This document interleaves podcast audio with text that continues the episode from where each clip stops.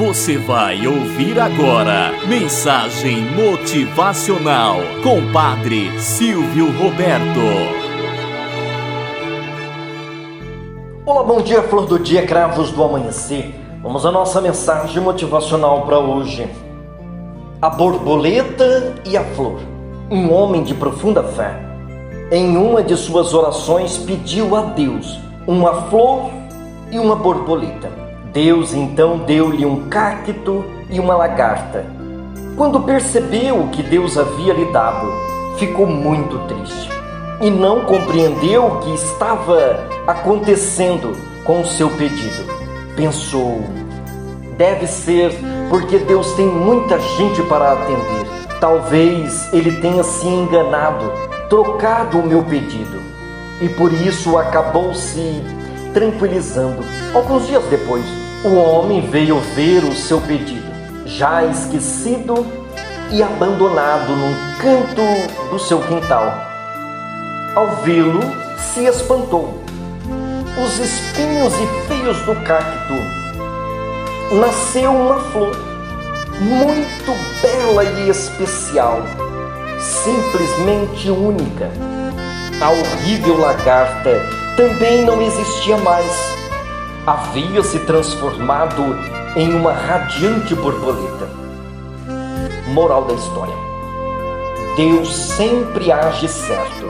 O seu caminho é o melhor, mesmo que aos nossos olhos pareça estar tudo errado. Se você pediu a Deus uma coisa e recebeu outra, não se preocupe Confie e guarde tudo, porque pode ser transformado.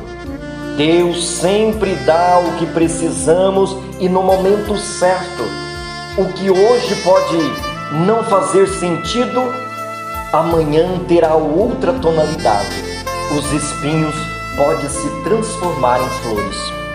Muitas vezes quando nós, nas nossas preocupações, nas nossas indiferenças, nas nossas angústias, nós clamamos a Deus por algo e Deus parece fazer outra, diferente.